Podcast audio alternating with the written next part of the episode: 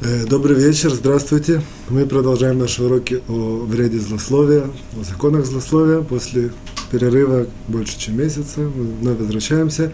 Сегодня у нас 16, 15, 16 урок. 16 урок. Однако, сегодня, с другой стороны, у нас первый урок в этом году.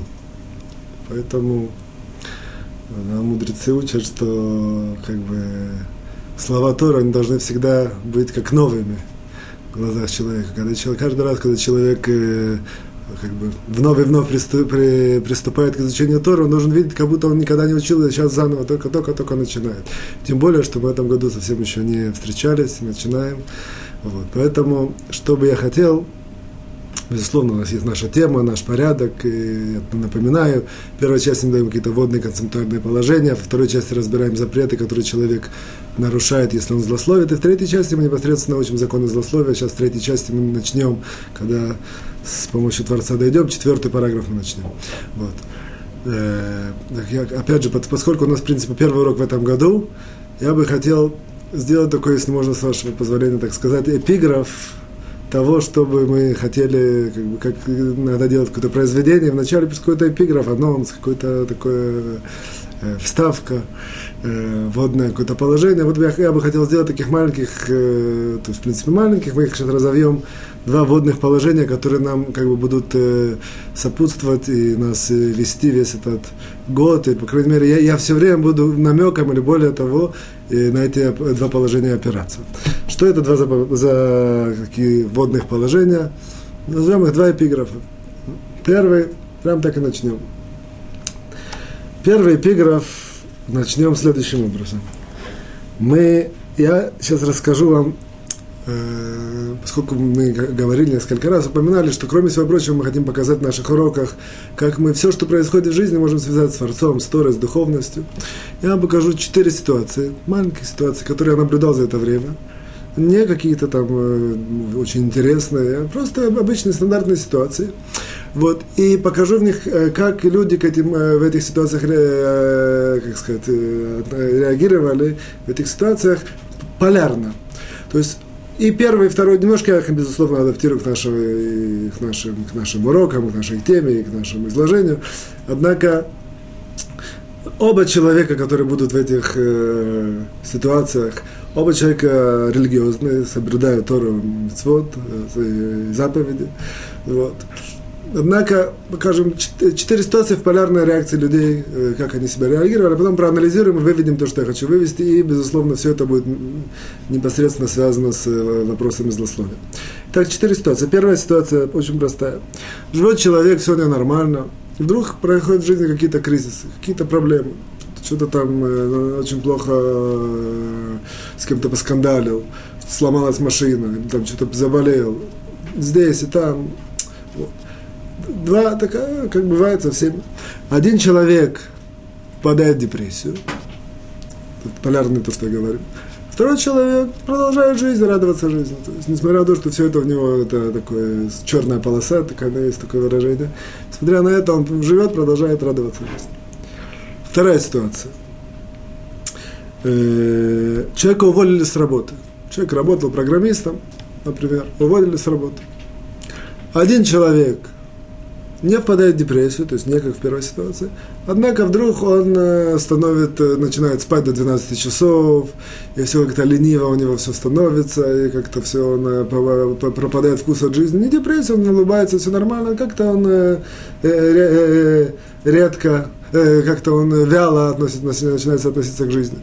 А второй человек, наоборот, опять же, мы говорим про людей, соблюдающих Тору, наоборот, уволили с работы, он сказал, не будем терять время. Раньше он посещал уроки по Торе только вечером, а сейчас есть возможность тоже утром. Начал, нашел какие-то уроки Торы, какой-то хаврута, какой-то, начал еще, еще больше усилился э, в, в изучении Торы. Третья ситуация. Поехали люди на рыбалку. Вот. Опять же, я подчеркиваю, что все эти ситуации, которые действительно я видел, были, я слышал, знаю. То есть, действительно были на этом промежутке времени.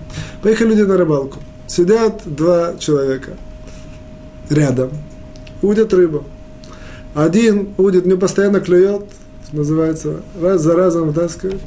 Другой ничего не клюет. То есть настолько полярно. Один постоянно клюет, другой ничего не клюет. Ну, подошел человек э, со стороны, хочет узнать, в чем же секрет. Оба человека одинаковые, пруд одинаковый, удочки одинаковые, все одинаково. Вот. Говорит тот, которого клюет, говорит, я тебе скажу, секрет очень простой.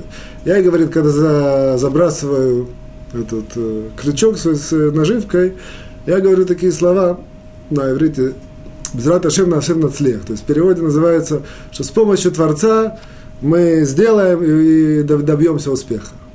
Второй этого не говорит. И третья ситуация. Как известно, у нас был праздник Суккот, мы строили Суку, а в конце Суккота мы разбирали Суку. Два, два человека разбирают Суку. Известно, когда разбирают суки, суку разбираем ее на, она состоит из доста, как правило, разбираем ее на составные части. Но вдруг э, происходит какое-то, невозможно вытащить болт или какой-то гвоздь или шуруп. Вот. И человек пытается, пытается, никак не может вытащить. Ну, две, две части, нужно их обязательно разобрать. Два, две, две реакции. Один пытается, пытается, не получается у него, он злится со всей силы, бам, бьет по этому самому, разбивает их. Ну, разбивает и, соответственно, он э, разделил их. Вот. Без того, чтобы вытащить шуруп, может, там где-то у него, э, так сказать, э, седы, как сказать, трещина и так далее, однако он разделил. Второй человек, второй, второй человек тоже пытается, пытается вытащить этот, э, не, не, не, не получается. Он это самое, он зовет всех своих детей и говорит, все сюда, пожалуйста, выйдите. Говорит, сейчас я буду его продолжать вытаскивать, а вы, пожалуйста, молитесь за меня и говорите все хором, дружно хором, творец, творец, помоги папе, чтобы он вытащил. И пробует, пробует, наконец вытащил. Четыре ситуации, я их не повторяю, я надеюсь, что в процессе, может, в конце, я когда буду делать резюме, я их повторю. В общем, видим четыре ситуации. В чем, понятно, что можно к этому, ничего такого нету, и можно их э, проанализировать, проанализировать очень просто, и очень э, легко их, э, как сказать, не, не, не, пока мы не видим никакой глубины в этом, никакого такого интересного и, и манящего в этих ситуациях. Однако для, э, я эти ситуации использую как трамплин, чтобы показать очень важную идею. Опять же, мы сегодня хотим показать идеи или какие такие направления, которые нам в этом году будут нас э, сопровождать в наших уроках, в наших встречах, скажем так. Вот. А для этого, чтобы это основоположение определить, я вам расскажу такую историю. Когда, вроде бы, не свя, вроде бы не связано, я, однако, возьму из нее только идею, которая можно нам тоже адаптировать будет. Когда э, Равицхак Зильбер, благословенная его память, когда он ушел из жизни, это было накануне, накануне поста Тишабав, в тот же день, вечером. И в сам Тишабав был, в принципе, его провождение похороны. И был эспед. Эспед – это такое, какие слова различные о хороших качествах человека. Очень много больших людей собралось, говорили. Это был и сам по себе траурный день для того, что это был Тишабав. Вот. Один из, одна из, один из таких выражений, которые я запомнил, оно было сказано Равицхак Израхи, он глава Ишива Мир – один из э, глав Ешивы, Ешивы Мир, он сказал такие слова, он всегда говорит очень эмоционально, так и, как сказать, зажигательно. И тогда тоже он так говорил, и одно из слов он сказал, он сказал, что мир с Равицхаком и мир без Равицхака совершенно разный мир. Такие слова. Что он имел в виду? Он имел в виду, то есть кто знает, это было понятно, а кто не знает, я сейчас вам объясню, он имел в виду следующее, что действительно Равицхак обладал, в принципе, был лидер русского еврейства, обладал таким э, свойством, таким качеством, что всю, любая проблема, которая э, была у людей русскоязычных в жизни, связанная совершенно, совершенно в различных ракурсах, в различных э, ситуациях. Он всегда, во-первых, мог ее э, так э, деликатно, мягко проанализировать, решить, найти правильный путь. И, и что очень важно, он, как, он умел никогда не устражать. То есть Написано в Талмуде, что это не, не, не, не такая большая мудрость уметь все время устражить и сказать, здесь нужно устражить, здесь нужно сделать, здесь закрутить бортик, этот болт, здесь там не выходить, это не разрешить. Это не такая большая мудрость. Человек, более-менее, который знает свод еврейских законов, везде может устражить и как бы, как сказать, обрезать э, возможность. И тем, тем образом может решить какие-то проблемы, однако жизнь станет такая очень скованная. А Равицкак обладал таким свойством, что он мог любой, многие проблемы решить без того, чтобы стражить. Наоборот, он как-то очень четко чувствовал хорошо ментальность и сочетание русской ментальности, сочетание еврейского закона, что он мог найти такие, что называется, лазейки, где можно, наоборот, облегчить, как-то легче найти путь и более, более, более, более, как сказать, спокойно выйти из разных сложных ситуаций. Вот. Вот запомните слова, что жизнь с Равой и мир с Равой мир без Равой это совершенно разный мир. Вот я только этот, э, как бы, такую эту фразу теперь адаптирую на наше, на, на наше э, изложение. То есть мы видели, грубо говоря, четыре ситуации, когда есть полярные, полярная реакция у людей. Одна реакция, как бы даже без того, что мы знаем много, мы чувствуем, что она положительная, как бы, а вторая видим, что она не очень положительная, отрицательная, например. Вот. В чем же смысл, в чем же секрет? А все секрет заключается в том, что оказывается это как бы положение простое, однако если вы подчеркнуть, немножко углубить, мы можем это как бы принять и, и впитать, даже если можно так сказать. Положение говорит следующее, что жизнь в этом мире с Творцом и жизнь без Творца совершенно разные вещи.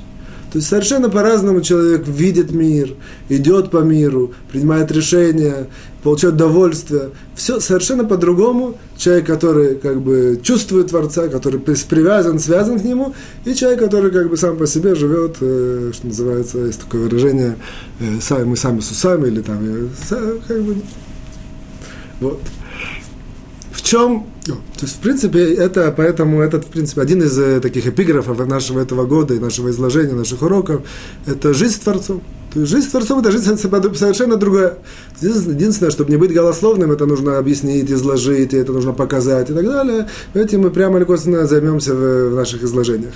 Однако, что нам важно э, понять, нам нужно понять следующую вещь что жизнь, в принципе, что такое жизнь с Творцом? То есть, что, понятно, Творец сотворил мир, этим, да, большинство людей с этим не спорят, и Творец как-то управляет миром и ведет человека, с этим тоже очень многие люди, люди не спорят. Однако, что такое жизнь с Творцом? Тебе, э, можно сказать, человек живет там, с, с, с друзьями, человек живет с женой, с детьми, живет там, кто-то любит компьютером, с собачкой. Там понятно, какая-то осязаемая вещь, он с, с этой вещью живет, это не, не, неотъемлемая часть его жизни. А что значит жизнь с Творцом? То есть, вроде бы не очень понятно. Вот. Так вот, это, это, это понятие мы, мы сейчас поясним. Жить с Творцом, это, оно, в принципе, делится на две основные составляющие. И на основе этих составляющих мы более, более так ярко поймем эти примеры, которые, четыре ситуации, которые я привел. А именно, жизнь с Творцом, что, что это за две, за две составляющие? Первая составляющая, это то, что называется составляющая, которая называется по-простому вера. Что такое вера? Мы верим в Творца. Однако, что это на практическом уровне, в чем это проявляется, и как это может изменить действительно нашу жизнь, украсить ее, сделать лучше и, и помочь нам решить какие-то проблемы. Чтобы не углубляться в какие-то философские аспекты вопроса жизнь, Творец, вера, это я оставлю как бы другим людям. Я, я уже подчеркивал, что я не, не, не очень люблю углубляться в такие темы. Однако на практическом уровне, что значит на практическом уровне жизнь, жить с Творцом, а именно, что значит вера в Творца на практическом уровне.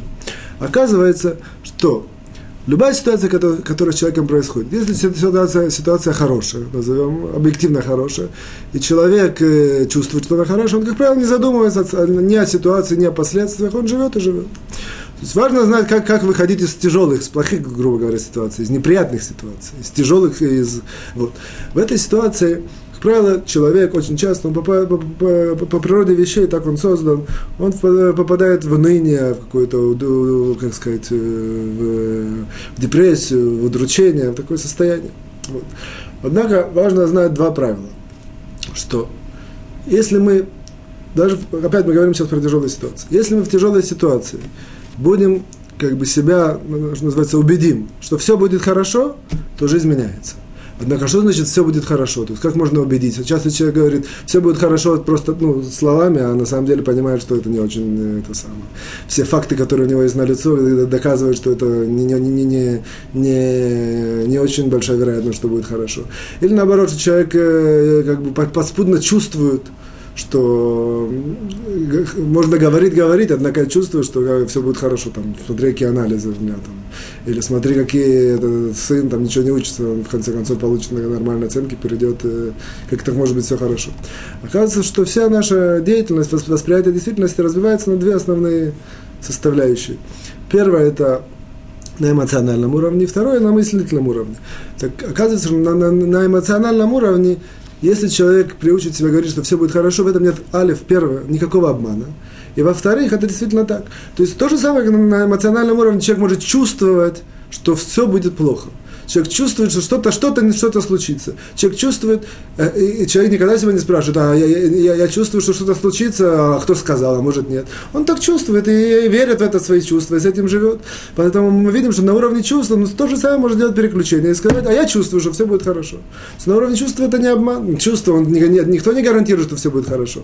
Однако человек может себя убедить на уровне чувств, что все будет хорошо. Убедить как бы себя, что когда у него какие-то проблемы, ситуации, тяжелые ситуации, чтобы на уровне чувств, вместо того, чтобы говорить, ой-ой-ой, что будет, ой-ой-ой, я знаю, точно будет плохо, ой-ой-ой-ой-ой, он себя приучит на, на уровне чувств, все будет хорошо.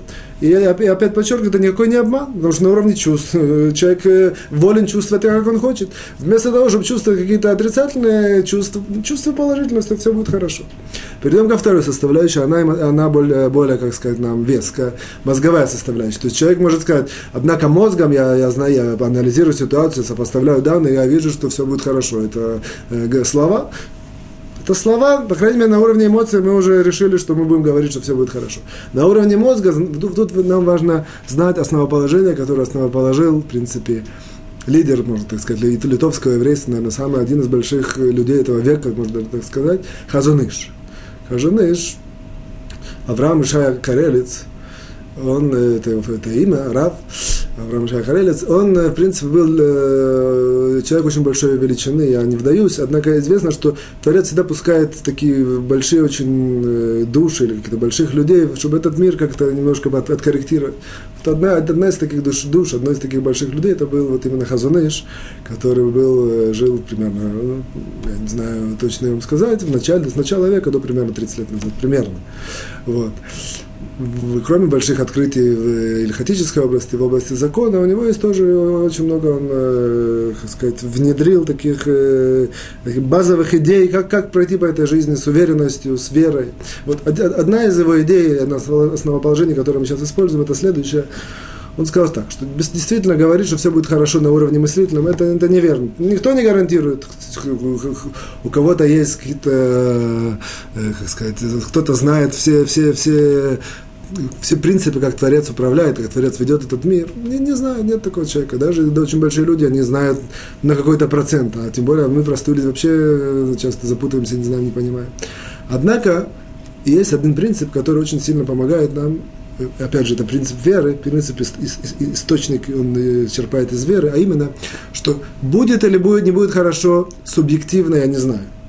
Однако я уверен точно, что все, что будет, это было самое лучшее решение в той ситуации, в которой я оказался с теми данными, с теми, с теми как бы, исходными данными, с теми какими-то прегрешностями, с, теми, с, с моим э, заданием в этом мире и так далее. Все в этом в комплексе, она всегда приведет к наилучшему решению, которое было, могло быть в, этом, э, в этой ситуации. И это действительно верно, это действительно правда, это нам мудрецы передали. Что человек знает, что все, что с ним случится, это всегда наилучшее решение.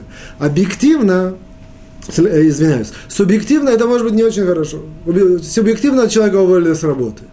Он недоволен, ему не нравится. Однако, если он понимает, что э, он верит, и одно из проявлений веры основано на этом постулате, который мы сказали, оно говорит нам, что это было наилучшее решение в этой ситуации, чтобы его уволили с работы. Что мы этим достигаем? Достигаем, понимаем, по крайней мере, на более чуть-чуть глубоко, разницу между этими двумя ситуациями, первыми из четырех, которых я привел. Двумя, двух из четырех. То есть один человек, вдруг какие-то начались проблемы в жизни, сразу впадает в депрессию. Второй человек, он так продолжает жить, как и жил. Почему? Потому что он знает принцип это. Он знает принцип, что он на уровне чувств себя убеждает, что все будет хорошо. И на уровне разума он знает, что что бы ни было, что все, что будет, это самое лучшее решение. Что, если это самое лучшее решение того, что будет, так чего мне, чего мне впадать в уныние, чего мне горевать? Вторая ситуация. Человек уволили с работы. Один, все, он потеряет, теряет вкус жизни вдруг у него нету, как, нету какой-то подпитки, вся, вся жизнь его была, в принципе, открывается, основана была на, на, на, на работе, на, на все, что там происходило. Без этого про, про, про, пропадает смысл жизни. А другой человек думает, опять же, на уровне чувств все будет хорошо, я найду другую работу, если он действительно хочет дальше работать. А на уровне мысли он знает, что это было самое лучшее решение, которое может быть. Это, это, это в принципе, первое, как сказать, практическое чувство, Э, что такое вера и что такое жить, жить с Творцом.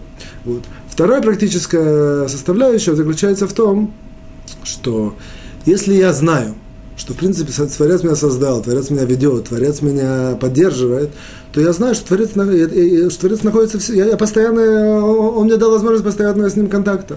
Постоянно с ним контакта, соответственно, я могу с ним говорить, я могу с ним советоваться, я могу к нему обращаться. Вот.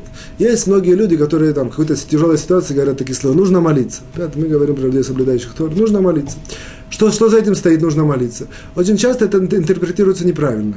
А что я, что я имею в виду? Такое понятие, мы молимся три раза в день. Среди этих молитв есть молитва Амидаш Мунайсры. Там есть одно благословение, в котором можно вставить то, что какую-то личную просьбу.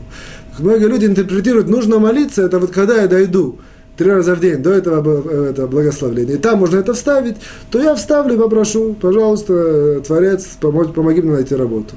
Это, в, этом, в этом все заканчивается, нужно молиться. То есть три раза в день по 7 секунд, э, я это скажу, это называется, в принципе, а тот, который говорит, не нужно молиться, он даже этого не делает. Тут, в принципе, это разница. На самом деле это неверно. На самом деле нужно молиться, имеется в виду, что человек должен быть в таком состоянии, что он как бы подключает, как, как человек, который находится на, на, на, на телефоне. Постоянно у него включен телефон, и он при любой возможности говорит Творцу, пытается с ним какой-то завести диалог, пытается, мудрецы нам передали, что иногда он как бы ставит свою, эту самую, как сказать, эм, э, как это называется по-русски, свою позицию, говорит, как он считает, что в этой ситуации, э, и почему это с ним случилось, или что, что, в чем он виноват.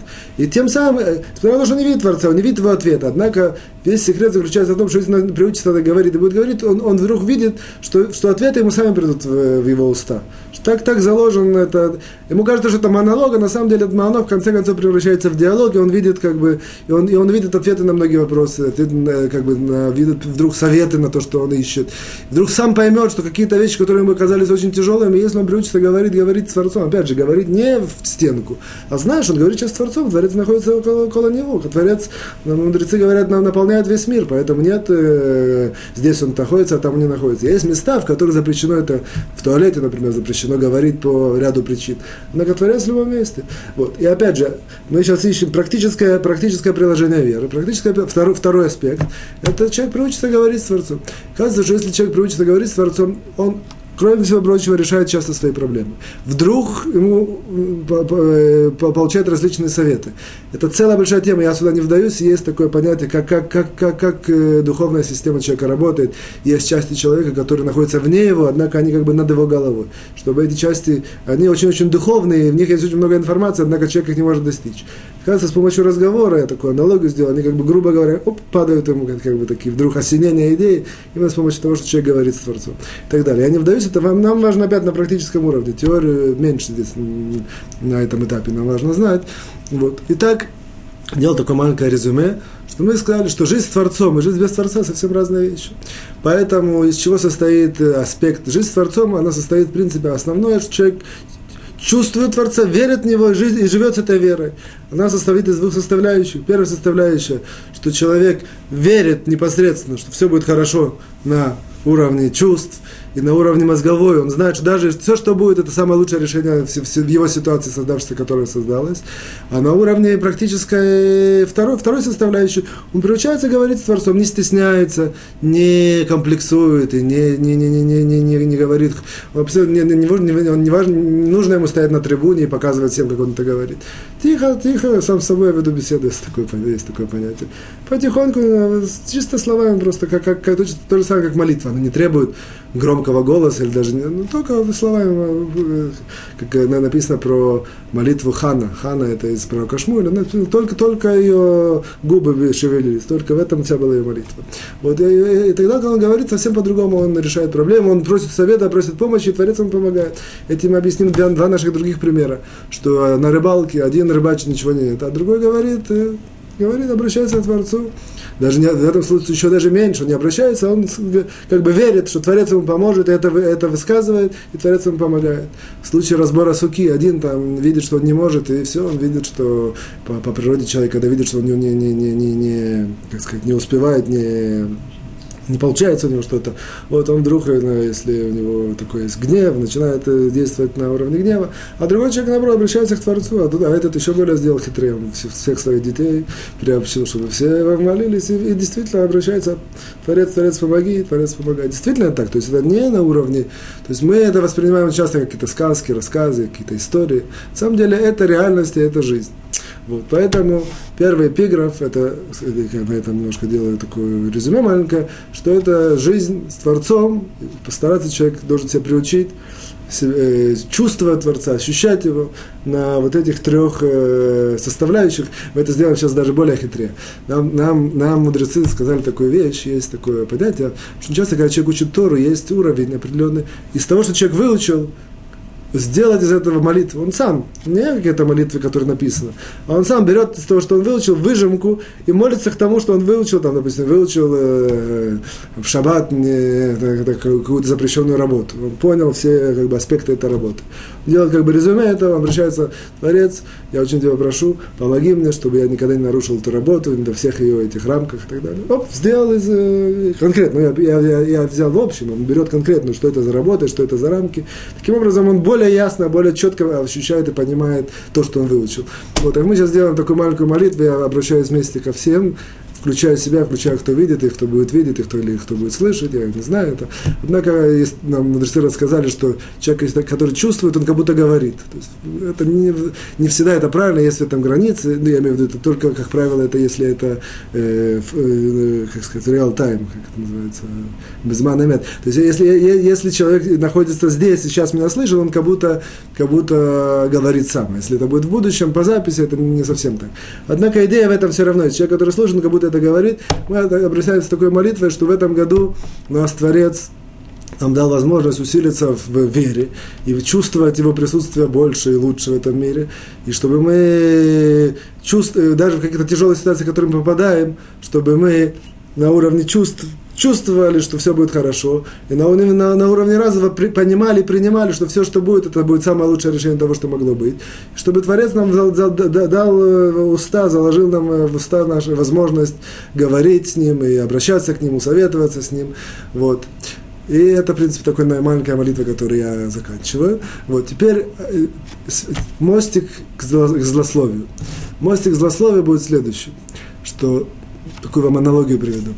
Например, как человек, у которого есть э, нож для, э, для бритмила, для обрезания. Человек есть нож для, для обрезания. Так вот, нож для обрезания, понятно, в природе вещей, после того, как он посвящен такой, благо, как сказать, высокой цели, то понятно, что этот нож не станет предметом убийства.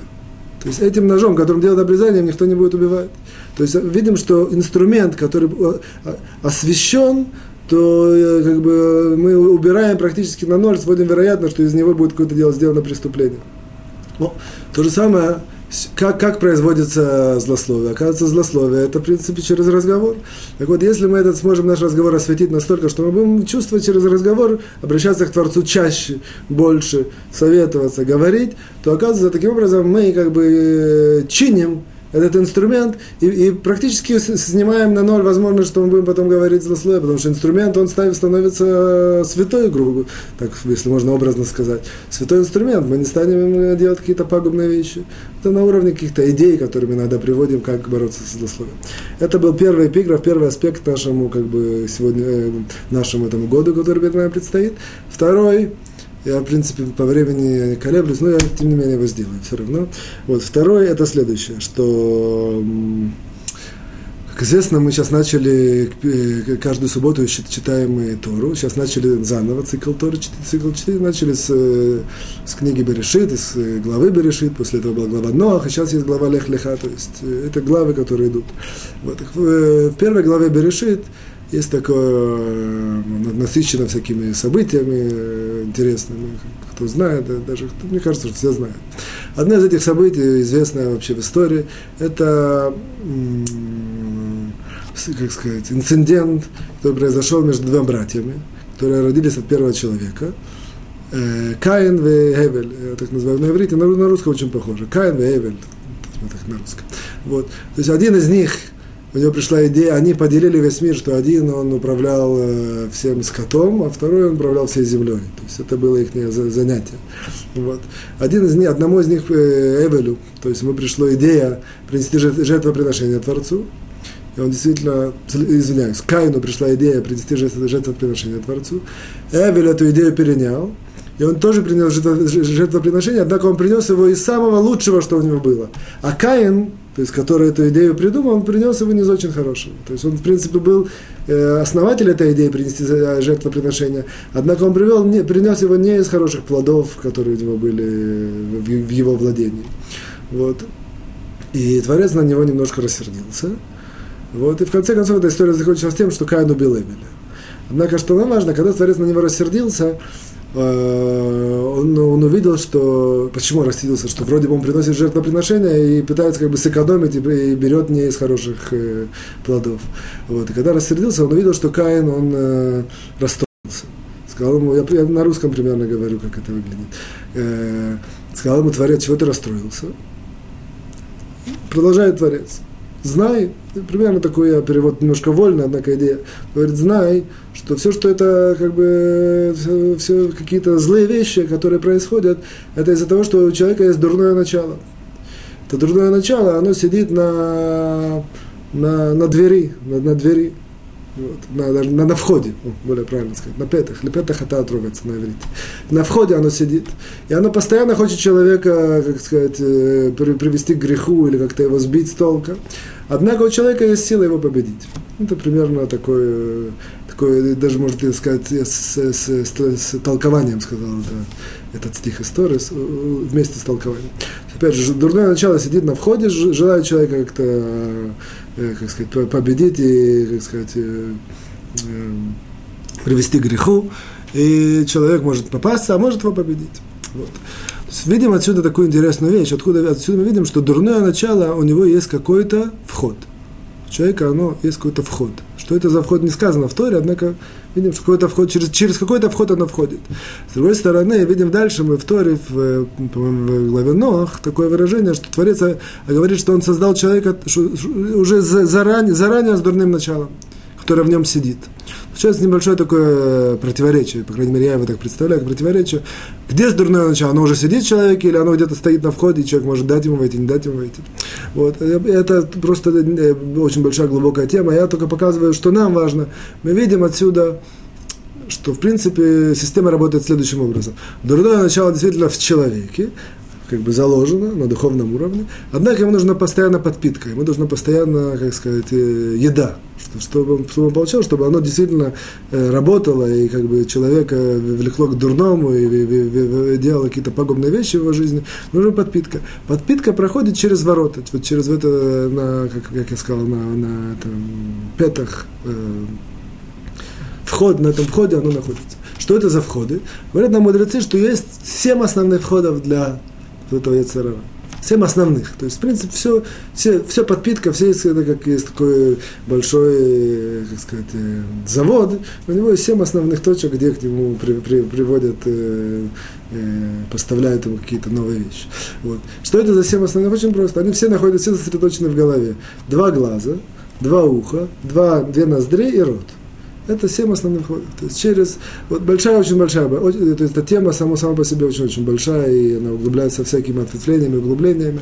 Вот. Что нам важно, как бы я, многие люди уже понимают, там, намеком или более того, как, как, как дурное начало входит через там, глаза, человек кто что видит, потом он запоминает в память, или что слышит, какие-то, как, как бы, потом у него какие-то есть э, фантазии из того, что он слышит, ему кажется так, что услышал правильно, неправильно. Нос – это, как правило, символ э, терпимости человека, насколько человек терпимый, или наоборот, насколько он гневный. Рот – это то, что человек кушает, и наоборот, то, что он говорит. Это, в принципе, основные вот эти вот э, системы, которые являются как бы проводами годами или э, возможностями поступить в этом дурному началу яйцера, которое в человеке, дать ему подпитку, или наоборот, человек может... О, это, что нам важно, опять же, я это не делаю большой скачок и перехожу только, что нам важно на практическом уровне, что задача человека, в принципе, бороться с тем, что вот эти вот семь входов, он мог их э, ими управлять, он мог ими владеть. Как, сказал, как мы сказали в стихе Тори, который я сказал с объяснениями, что он будет у тебя пытаться зайти через них, а ты ему, у тебя есть возможность не дать ему зайти. Человек, опять же, человек должен знать, что смотреть, что слушать, как смотреть, как слушать, когда гневится, когда, наоборот, вести себя более терпимо. Вот. Нам важно, что, оказывается, э, род, это является седьмой, седьмой, седьмое отверстие, седьмой вход. Вот. И седьмой вход, это, в принципе, кто, кто немножко понимает вещи, о которых я намекаю, это самый основной.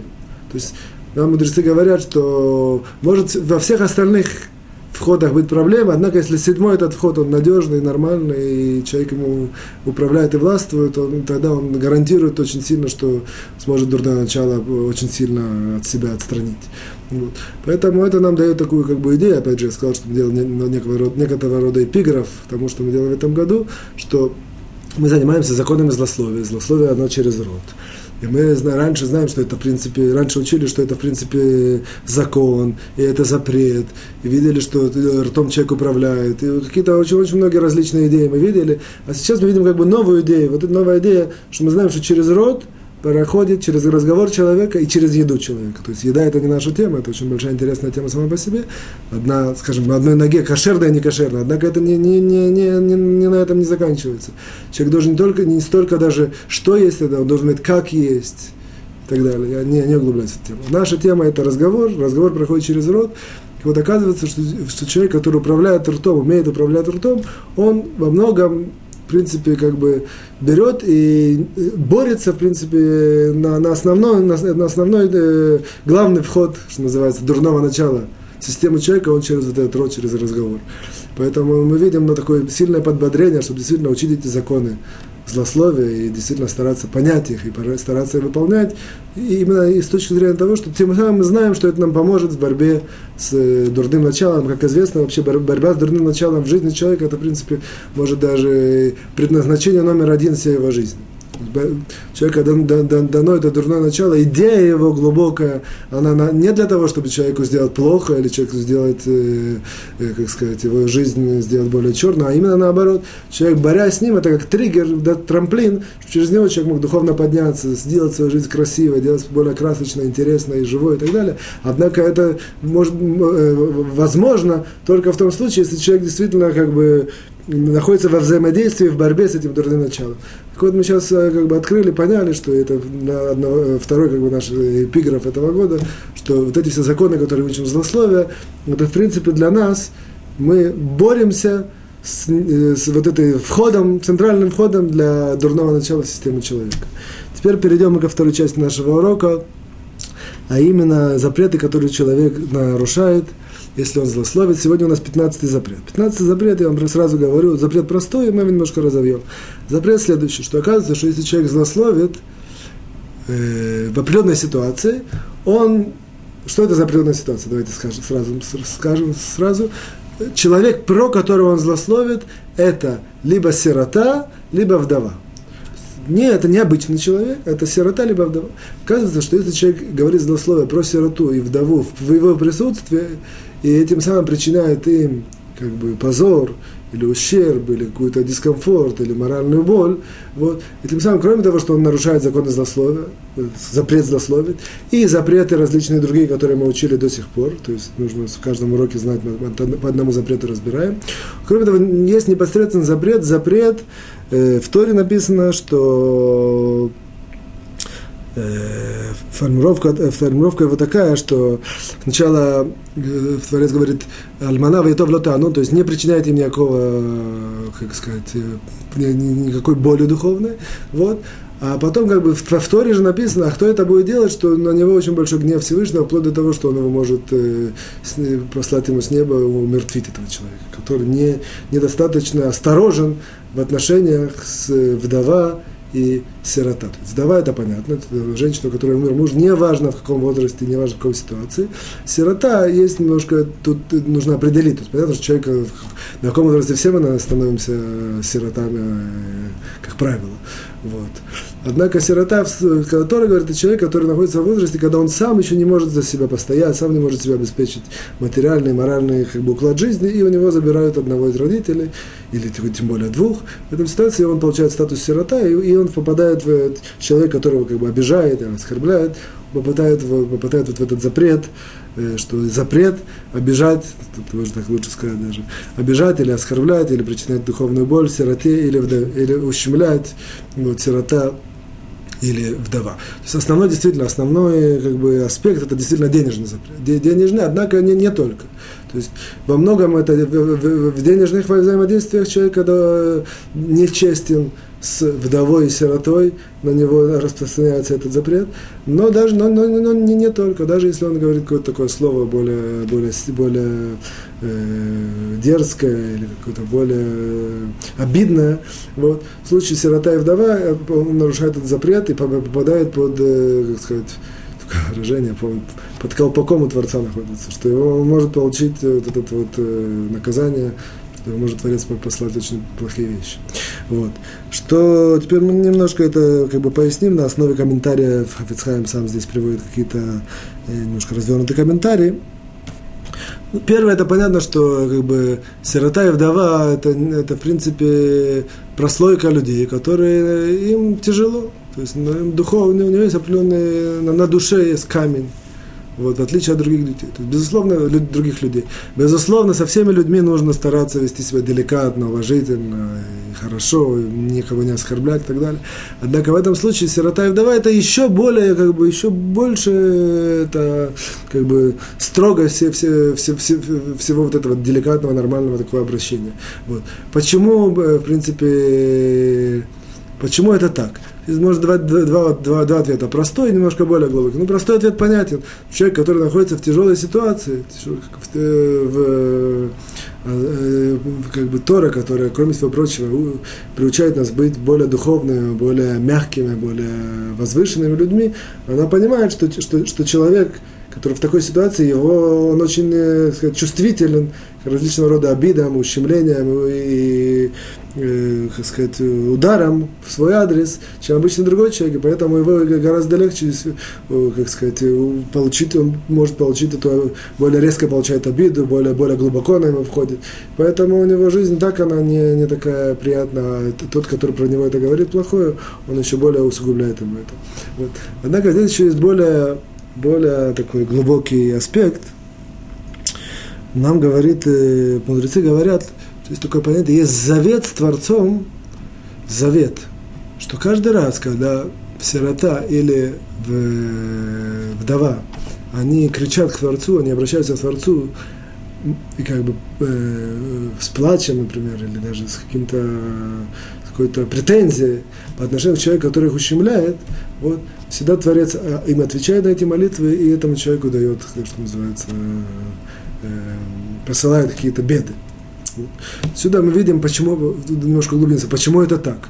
Если бы можно было дать простой ответ, мера за меру, то есть ты сделал плохое моим, так Раши пишет комментатор Раши, в одном из, есть тоже к, по отношению к вдове и к сироте есть другие законы, например, им нужно там отделить, их больше пригласить на праздники и так далее. Есть позитивные к ним отношения, которые Тора нас побуждает. Раша пишет, что если ты будешь как бы к моим, э, к моему относиться хорошо, я буду к твоему. Что значит к моему? То есть они, в принципе, как бы находятся под опекой, можно так сказать, Творца.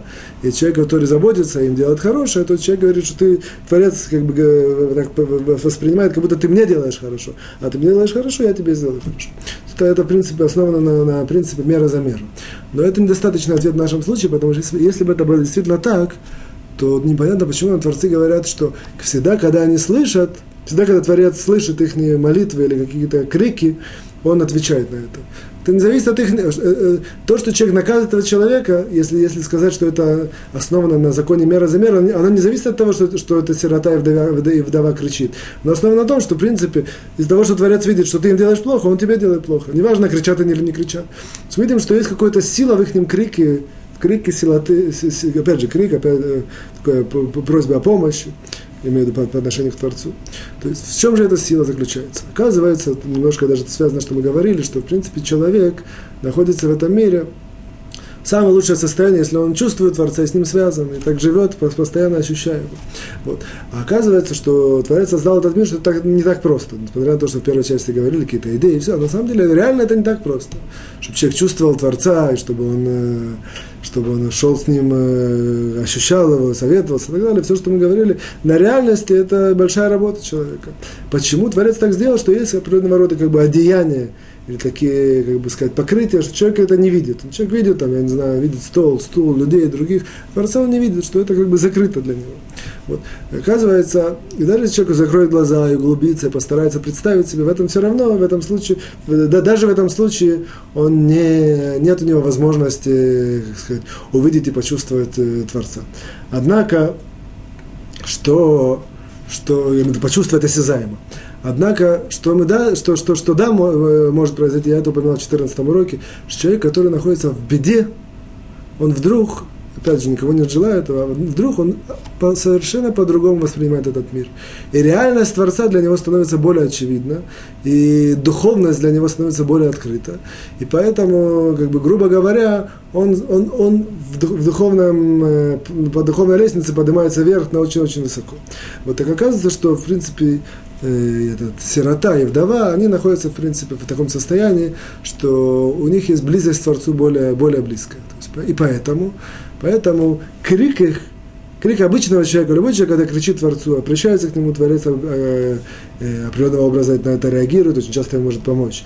Однако все зависит, как, допустим, сделаем такую аналогию. Чем дальше находится, тем тяжелее услышать. Это грубая аналогия, однако нам даст понятие. Если нахожусь на человека на расстоянии 100 метров, я кричу, он что-то слышит, понимает, как это делает, может точно слышит, может не очень слышит, что я говорю ему, может догадывается.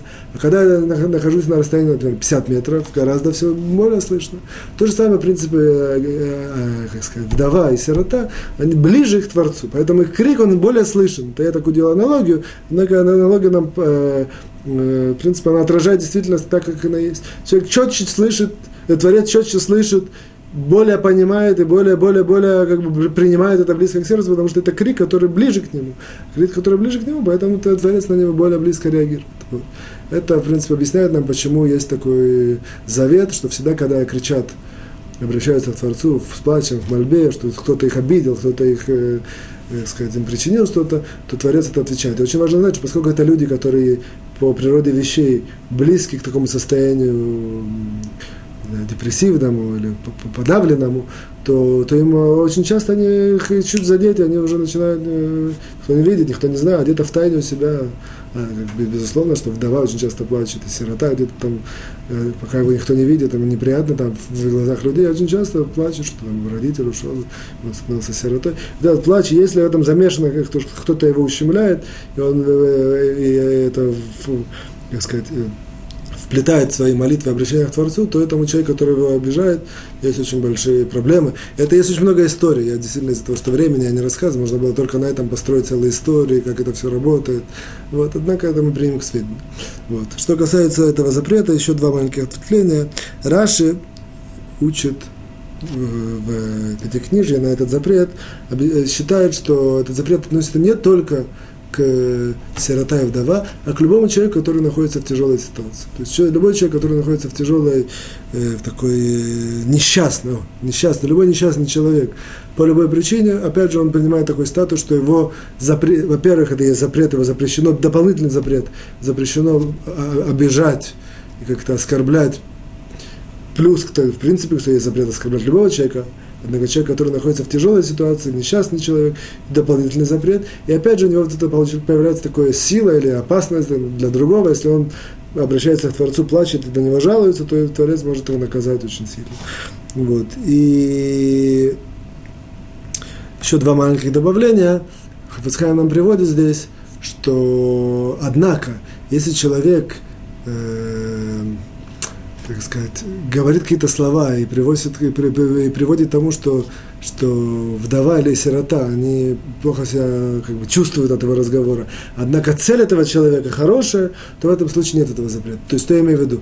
Например, человек, допустим, сирота у него сидит в классе, плохо себя ведет, то он должен его приструнить. В этом ситуации совсем по-другому. Что такое ему говорит обидно или, что, или какое-то такое думают, наказание, в этом, в этом случае он не, не приступает к наказанию. Или наоборот, что есть какая-то, например, э, там, вдова, который, не знаю, там, ведет себя непорядочно, ей нужно что-то сказать или, как сказать, какое-то замечание сделать. В этой ситуации, если цель благородная, если цель как бы по Торе, если цель не для того, чтобы их унизить и принизить, и что-то им сделать плохое, то в этой ситуации можно, и нет этого запрета. Вот. И последнее, что добавляет Хафицхайм, что вот этот запрет, эм, он распространяется не только для того, на того, кто их обижает, кто их унижает, а также для того, кто слушает, как их унижает и не вмешивается. Есть такие ситуации, когда человек может слышать, как, правда, как вдову там обижают или унижают, и принижают, и что делают плохо, он слышит и спокойно себе стоит, не вмешивается. В этой ситуации тоже он не очень, э, как сказать, на него может тоже распространиться, может в меньшей степени вот это вот э, проклятие, даже не знаю, и, и запрет тоже, что он слышит и, в принципе, не, никак не реагирует крайней мере, он или остановить этого человека, или как-то ему сказать. То есть, да, кроме того, что есть заповедь, как такая, критиковать, как мы говорили, тохаха, в одной из последних э, уроков мы говорили. Здесь непосредственно, когда речь идет про сирота и вдова, он должен вмешаться. Если это возможно. Опять же, есть какие ситуации, когда невозможно, есть сложные ситуации, когда может получить, там, я не знаю, э, э, то есть я даю как бы только как бы, э, общие, общие теоретические направления. В каждой конкретной ситуации нужно знать, э, как, как правильно поступить. Переводим закона, мы сейчас мы находимся в, три, в четвертой части. Четвертая часть, она э, э, тем, как бы сказать, э, знаменательна, что мы сейчас переходим, во-первых, мы сейчас увидим на протяжении всей четвертой части мы видим, как иногда человек говорит какие-то неприятные вещи по отношению к другим, позорит их или как бы привозит, приносит им ущерб, и тем не менее это можно, это не злословие. То есть, до, до сих пор мы наоборот учили все нельзя, как обрезать, как, как, что запрещено, как, э, как э, в каких ситуациях это все не, не э, сейчас мы начинаем, э, это, я даже сегодня мы не коснемся, может, этого, но, но знать общее правило мы сейчас очень сильно поймем, более, более, начиная с, с, в принципе, с этого момента, мы более будем четко видеть какие-то конкретные ситуации, как, как, как правильно или неправильно в них вести. Вот.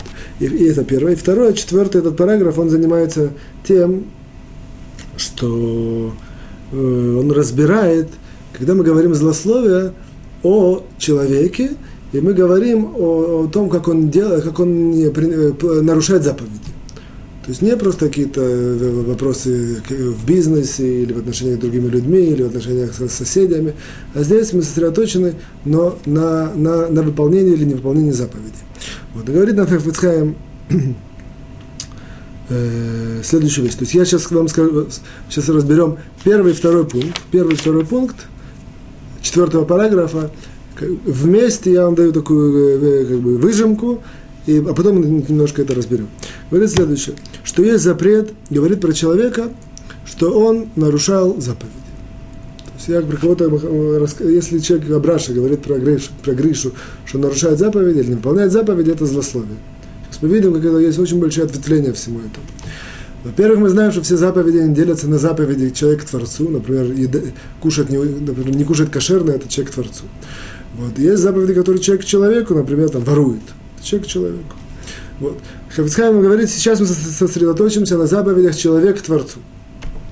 Вот. Не, мы в данном случае а, человек человеку, о запретах человек человеку или заповедях человек человеку будем говорить чуть больше. Вот. Итак, запрещено говорить про Гриша, запрещено говорить о Браше про Гришу, что он плохо соблюдает заповеди, не соблюдает заповеди или пренебрежительно соблюдает заповеди. Не только в случае, если это было раньше, а сейчас вообще он, он уже да соблюдает. Может быть, что раньше Гриша не соблюдал, Гриша что-то делал неправильно, а сейчас он уже все нормально соблюдает. Так а Браше запрещено рассказывать, что было раньше. Это первое. Это понятно, это мы уже учили, это как бы, может, даже такого определенного рода повторения. Потому что это позор и ущерб без, всякого, без, без, никакого, без никакой, э, ничего из этого хорошего не выходит. Только позор и ущерб для Гриши, когда я это Абраша рассказываю. Но даже в том случае, если Абраша видел недавно, что Гриша видит, что он плохо относится, плохо выполняет заповеди, не очень хорошо, или что-то что пренебрежительно, или что-то не выполняет, и он как бы понимает, как бы он так экстраполирует, понимает, что в принципе эта ситуация не изменилась, так это есть и сейчас. Все равно запрещено это ему рассказывать другим людям. Почему? Сейчас мы это узнаем. Э, как бы скажем, поскольку это не приводит сразу почему, так я это не говорю. Во-первых, что это запрещено. Дальше, второй пункт нам говорит следующее, что это немножко мы сужаем как бы э, ситуацию. Даже в том случае, если речь идет не про какие-то конкретные заповеди из Торы или даже из мудрецов, а даже если это идет речь про какие-то обычаи, какие-то вещи, которые, какие-то детали в заповедях, все равно это запрещено рассказывать другим людям. Вот. Даже в случае, если это вещь, которую и так очень многие люди не соблюдают и не выполняют. Вицхай нам приводит такой пример, что пусть многие люди не учат Тору, то есть соблюдают заповеди, однако не учат Тору. Или учат Тору там как-то халатно. Вот. Если я знаю про какого-то человека, что он не учит Тору, запрещено мне про него говорить. А, и многие, учат, многие люди, люди не учат Тору. Это, в принципе, не такой большой позор, что я, у многих людей ритм жизни, что у них нет времени учить Тору, несмотря на то, что они добропорядочные евреи и все хорошо соблюдают. Вот. Однако, э, даже если это такого рода вещь, которая все и так э, не очень выполняют, все равно запрещено мне это говорить. Или, допустим, пример, что он, допустим, жадный, скупой, не, какая вещь, многие, многие люди этим страдают, ну, если присмотреться, кто-то где-то как-то экономит. Все равно запрещено это говорить. Или если, допустим, он, он э, не очень, не очень э, с большим уважением соблюдает шаббат, что-то там такое как немножко халатно относится. Это как бы такие вещи, которые все, 99%, 90% людей страдают этим. Можно было сказать, поскольку это такая ходкая вещь, известная вещь, можно это все сказать.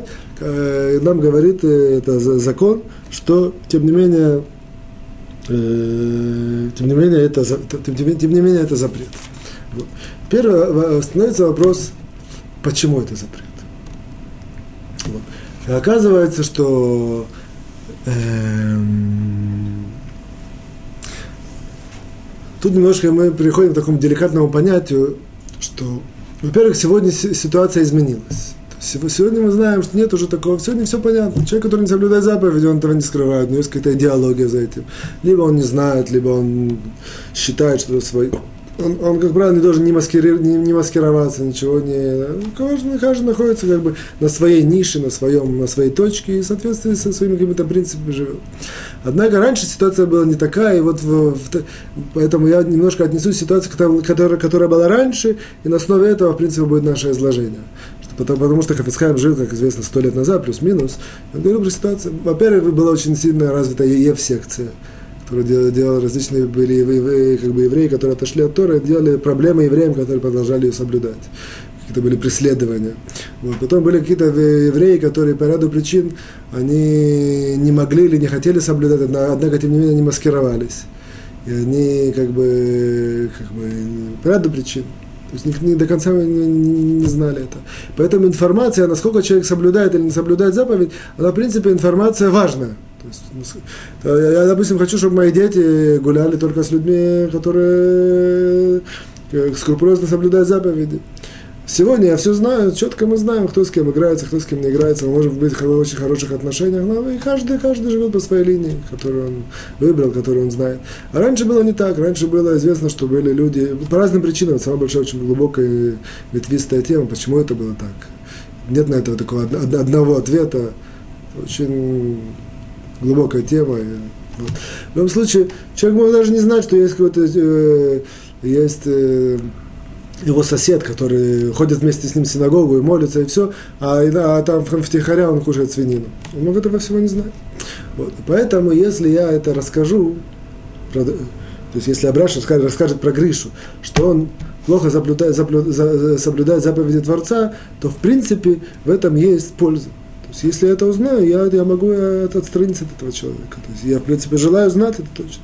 Однако, с другой стороны, поскольку, опять же, ритм, жизнь, жизнь была очень динамичная, я никогда не знаю, или на, или на сегодня это верно. А может быть, что он, э, ну, как-то он, у него не было парноса, не было денег, а и поэтому он как-то нашел себе послабление в кашруте, в кошерной пище.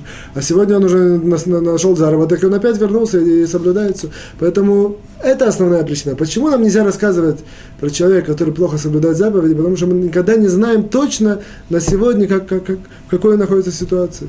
Мы думаем, что, опять же, речь идет про ту ситуацию, которая была. Мы думаем, что это так, видели, что это так, вчера, позавчера, а сегодня, может, все изменилось. Поэтому это основная причина, почему нам запрещено рассказывать, потому что мы никогда не можем, вы, может выйти ущерб и позор, что сказать, понапрасну, без всякой... Говорит нам Хафицхайм, и тем не менее, вот это э, в своих пояснениях развернутых, начнем это сегодня, а дальше продолжим и свяжем уже дальнейшим изложением, что тем не менее, что если я Абраша знает про Гришу, например, что он втихаря кушает некошерно.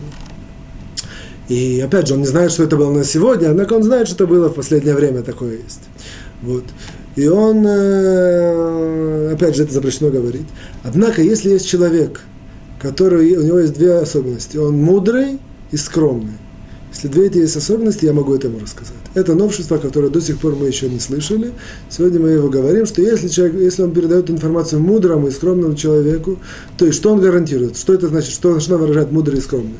Мудрый, что он поймет это правильно, вот, без всяких исковеркований, ничего не добавит, не убавит, не прибавит. Вот. Скромный, это значит, что он он, он, он гарантирует, этот скромный человек, что это дальше не распространится. Он всю эту информацию получит, примет для себя, сделает какие-то э, выводы для себя лично, отградится от этого Гриши, или, по крайней мере, будет, э, возьмет на заметку этого, или там своих детей с Гришиными детьми скажет им немножко пока не играть и так далее, пока не проверит это. Однако, тем не менее, это все не распространится дальше. Это все будет именно в таких рамках, которые он сказал. Еще одно условие, что Абраша, который это говорит, он не, не, не намеревается опозорить Гришу. Он просто намеревается передать информацию, как она есть, для того, чтобы этот мудрый и скромный человек мог остеречься. Вот. Если эти выполняются требования, то это говорить можно. Немножко мы разовьем это с Божьей помощью в следующий раз. С вами прощаюсь. Всего хорошего. До свидания. Успехов, хорошего настроения, здоровья. До свидания.